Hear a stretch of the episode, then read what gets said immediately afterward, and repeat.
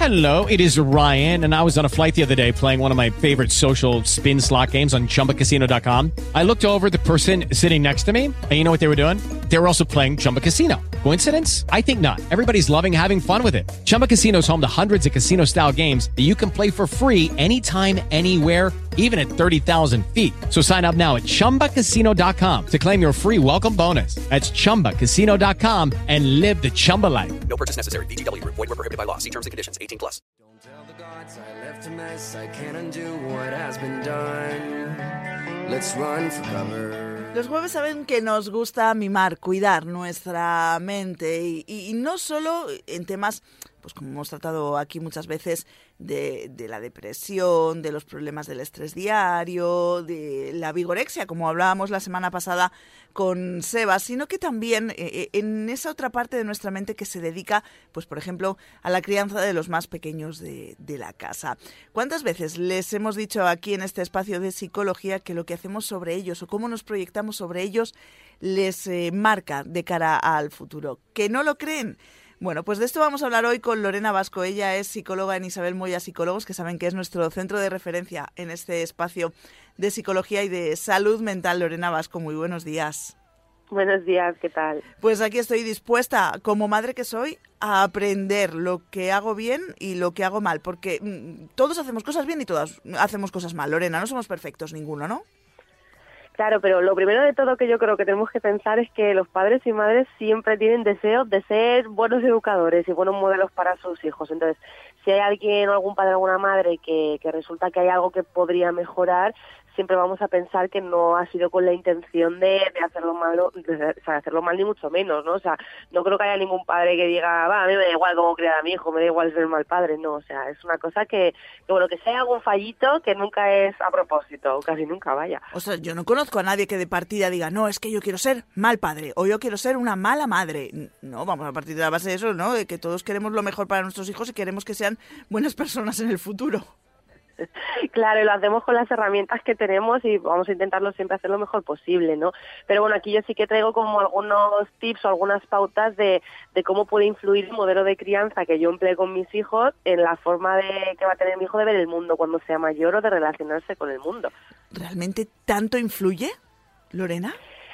Pues yo diría que es una de las cosas que más influye. O sea, los niños se, se, generan su propio autoconcepto y su forma de relacionarse con el mundo en función de cómo se relacionan sus padres, cómo se relacionan sus padres entre ellos, cómo se relacionan con los vecinos, cómo se comunican con ellos, cómo eh, se comportan en general. Los padres son los primeros modelos para todo, tanto para copiar como modelo de conducta como para crearme una imagen de mí mismo. Así que sí, es, es más importante de lo que nos pensamos. Bueno, pues vamos al lío. Padres y madres de San Vicente del Raspech o de Alicante o del mundo, porque ya saben que nos escuchan desde muchos sitios a través de nuestras eh, aplicaciones para los teléfonos móviles o desde nuestra página web y nuestros podcasts.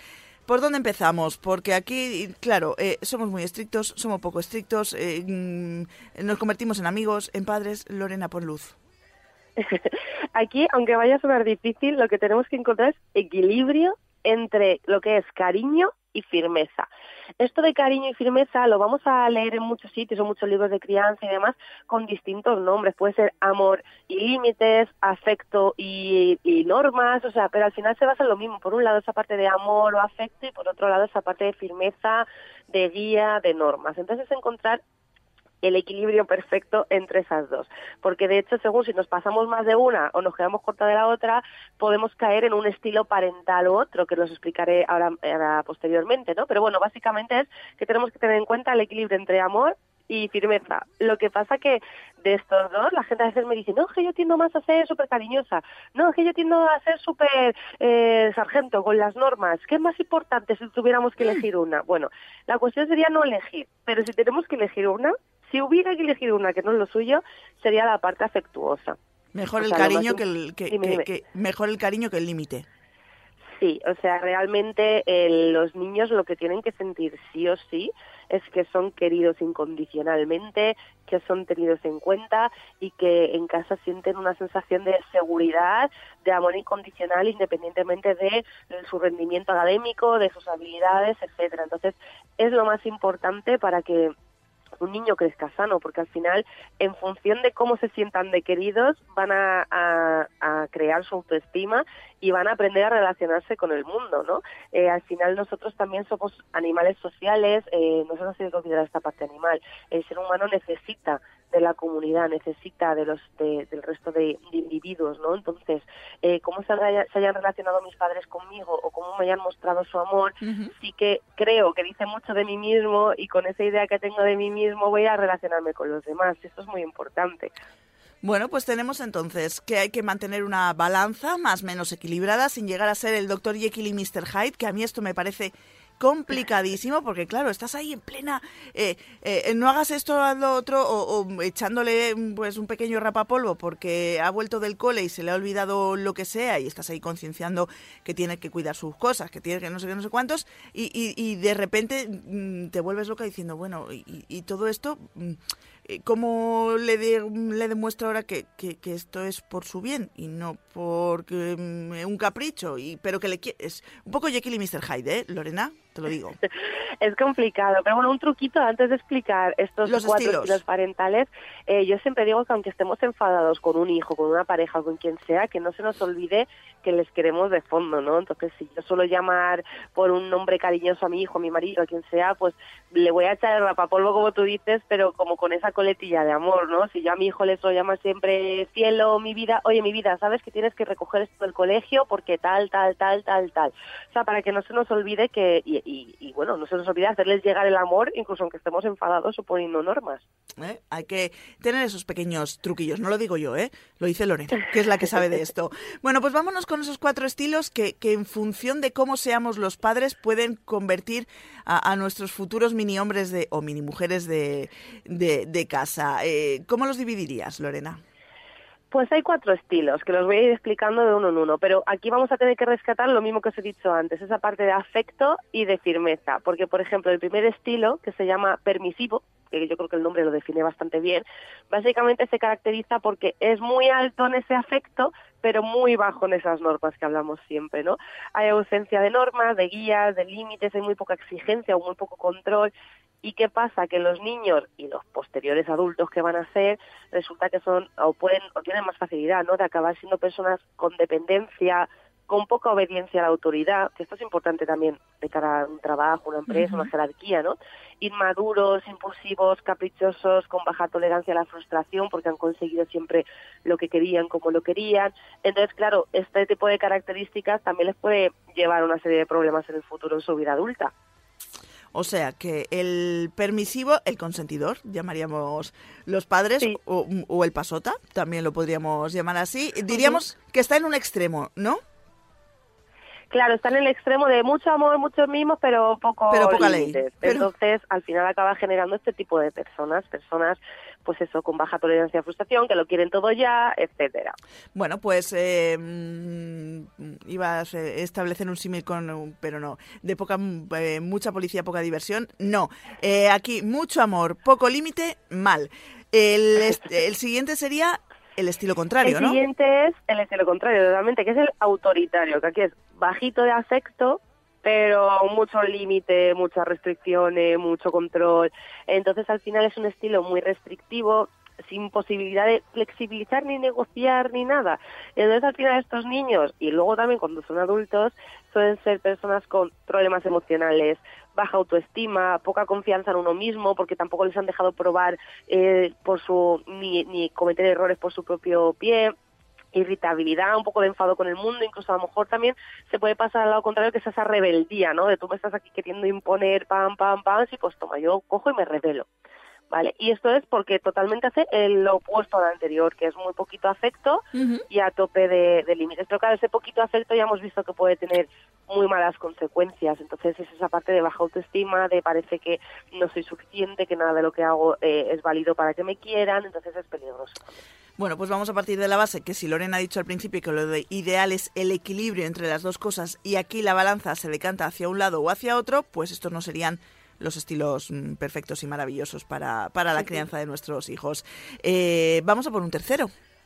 El siguiente es el estilo negligente, que yo creo que también por su propio nombre nos hacemos una idea. Y en este caso es bajito de afecto, pero bajito también de, de límites y de normas. O sea, es un pasar olímpicamente de las necesidades de los niños. ¿Qué pasa? Cuando hablamos de estilos negligentes, eh, se nos viene a la cabeza lo típico de padres, eh, no sé, familias muy desestructuradas, que no hacen caso de los niños. Entonces, no hace falta irnos a estos extremos, que también, eh, pero bueno, simplemente a lo mejor padres o madres que no están disponibles emocionalmente, que no están mostrando afecto en el día a día y que tampoco se preocupan de poner límites o de educar y demás. No hace falta que sea un contexto de maltrato ni nada así, pero que, bueno, ya sería negligente seguro, pero bueno, que simplemente por la ausencia de estos dos factores ya acabamos cayendo en un estilo negligente en el que no hay afecto y tampoco hay normas. Entonces, al final, estos niños y estos posteriores adultos son niños con baja autoestima, con muchos problemas sociales, académicos, ansiedad, apego desordenado, problemas para socializar, relacionarse con amigos, eh, con parejas, desconfianza social y es muy perjudicial para el desarrollo de los niños. Es el el, el, peor. judicial y suele ir asociado luego también o, es muy probable que puedan tener algún tipo de trastorno emocional o psicológico. Así que este es el que tendríamos que tachar, pero vamos, mm, de todas las maneras, ¿eh? de, de, nuestra lista y el, el, más complicado entiendo que también para vosotros, porque implica una situación eh, complicada alrededor de la criatura, alrededor del, sí. del niño, ¿no?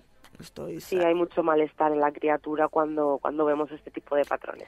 Bueno, pues tenemos dos que son extremos que descompensados, este que sería el peor de todos. Eh, ponme eh, algo positivo en todo esto. Mm, Lorena, dime que hay uno bueno. Claro.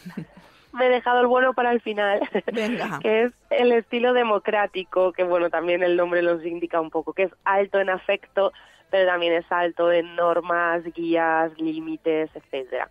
También se puede llamar estilo asertivo o de crianza respetuosa y básicamente eh, bueno, pues hay mucho amor, hay mucho cariño, hay muchas muestras de afecto, que no necesariamente tienen que ser eh, besuqueos, abrazos todo el día, ¿no? Pero bueno, eh, eh, incluso con palabras, ¿no? De, oye, pues qué ratito más agradable hemos pasado, qué orgulloso estoy de ti, cómo me gusta cuando vienes y hacemos esto juntos, cómo, ¿vale? Además de muestras de cariño físico, pero bueno, al final aquí también lo que es el, lo principal es el diálogo, la comunicación, incluso la negociación dentro de los límites, darle a los niños esa sensación de que también pueden decidir sobre sus propias vidas y bueno, el acompañamiento emocional, el escuchar a los peques, validar sus emociones, eh, reconocerlas, no invalidarles, es que no deberías estar enfadado por esto o es que esto no hace falta que estés triste, no, si sienten eso vamos a validarlo, vamos a acompañarlo, vamos a buscar soluciones juntos, vamos a enseñarles cada vez más a ser autónomos, a que la tomen por ellos mismos y al final, bueno, también hay esta parte de afecto, pero lo de los límites y consecuencias naturales también de los actos, ¿no? Ya sabes que en casa estas son las normas, si pasa esto, la consecuencia natural es que tienes que reparar esto que has hecho, o vamos a ver cómo se puede solucionar, o vamos a ver si hay que disculparse con alguien. Pero al final, bueno, estos niños y sus posteriores adultos lo que consiguen es mejor ajuste emocional, mejor gestión de las emociones, niños más estables emocionalmente, mejor autoestima, mejores habilidades de comunicación, se sienten más seguros a la hora de vincularse con otras personas, porque bueno, ya se han sentido queridos, entonces ¿por qué no me voy a sentir queridos por los demás? Al final se desarrollan como adultos pues más autónomos, más responsables y más seguros de sí mismos. Este sería el estilo ideal, por tanto, para la crianza de nuestros pequeñajos y de, y de nuestras pequeñajas. A lo mejor, eh, Lorena, alguien nos está escuchando, tiene, tiene un bebé en casa y dice, madre mía, pero yo esto ahora no lo puedo poner en práctica porque mi bebé ni me entiende, ni me escucha, ni habla, ni, ni me responde. Eh, mm, es independiente de la edad, o sea, no, no tenemos que... Eh, de, ah, mira, tiene 11, ya puedo empezar a aplicar este tipo de, de, de crianza, ¿no? O, desde el principio sería Claro. lo suyo. Yo creo que cuando son muy, muy bebés, lo único, los primeros meses de vida, lo único que podemos hacer es volcarnos en, en el amor y el afecto totalmente. Entonces, en, en afianzar esa sensación de seguridad, que por ejemplo aquí siempre caemos en el mito este de, ay, déjalo llorar solo, que se acostumbra, no, los bebés sí lloran y tal, hay que ir, hay que estar, tenemos que lanzar ese mensaje de seguridad, estoy aquí, estamos para protegerte, estamos porque te queremos, etcétera.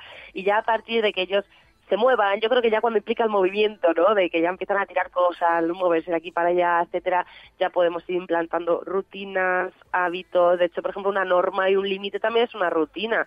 Sabes que hay que levantarse a esta hora, sabes que habrá que lavarse los dientes, sabes que habrá que lavarse las manitas, sabes que... Entonces, a medida que ellos ya se empiecen a ir moviendo y empiecen a desplazarse, ya podemos ir poniendo normas. ¿Ven? Es adecuadas a la edad de cada peque. Hombre, claro, no le vamos a pedir lo mismo a un niño de dos años que a una niña o a un niño de diez. Cada uno en su edad puede hacer sus cosas. De todas maneras, nosotros se lo decimos siempre aquí los jueves. Esto es solo la puntita del iceberg, un apunte de, lo mucho que se puede trabajar o de las muchas cosas que se pueden hacer. Y para eso estáis vosotros ahí en Isabel Moya Psicólogos, ¿no, Lorena? Para ayudar a aquellos papás, a aquellas mamás que tengan dudas, que no sepan, que quieran gestionar, que, que, se sientan abrumados, ¿no? Eh, que nadie nace sabiendo, que hay que preguntar a veces. Totalmente, o sea, podemos ofrecer perfectamente una guía de cómo manejar rabietas, de cómo acompañar emocionalmente, de cómo aprender algunas cosas. La, la, gente también a veces se piensa que hay que esperar a que haya un problemón en casa para aprender según qué cosas y no, hay veces que, oye, pues voy a ir a ver qué me puede enseñar, qué me pueden orientar, qué cosas no estoy aplicando todavía, que y, y siempre puede ser muy útil. Y bueno, si hay dudas, hay malestar en casa, evidentemente siempre podemos hacer una orientación psicológica que, que al final es beneficioso para toda la familia. También aquí tenemos que pensar que cuando hay problemas de convivencia en casa o de conducta de un niño, casi siempre es más importante que vengan los papás a consulta que venga el niño, porque al final un niño no tiene tanto control sobre su conducta, sobre lo que piensa, sobre las consecuencias, y al final los que van a ayudar a que ese nene se comporte bien, entre comillas, es cómo manejen los papás la situación en casa, y para eso tienen que los papás a orientación psicológica y no tanto el peque. Somos nosotros, en este caso, los que tenemos que tomar eh, eh, apuntes y ponerlos en práctica. Lo dicho, que si las necesitan o los necesitan, están allí en Isabel Moya Psicólogos a través de sus redes sociales, en su página web van a encontrar toda la información y aquí todos los jueves pues seguimos ofreciéndoles un poquito de, ayuda, en este caso con Lorena Vasco. Lorena, muchísimas gracias y a pasar un buen día. a ti. Hasta pronto. Hasta pronto. Y así llegamos al final del programa. Cinco segundos y hablamos de deporte. Lucky Land Casino asking people what's the weirdest place you've gotten lucky. Lucky? In line at the deli, I guess. Aha, in my dentist's office. More than once, actually. Do I have to say? Yes, you do. In the car before my kids' PTA meeting. Really? Yes. Excuse me, what's the weirdest place you've gotten lucky? I never win and tell. Well, there you have it. You can get lucky anywhere playing at LuckyLandSlots.com. Play for free right now. Are you feeling lucky? No purchase necessary. Void where prohibited by law. 18 plus. Terms and conditions apply. See website for details.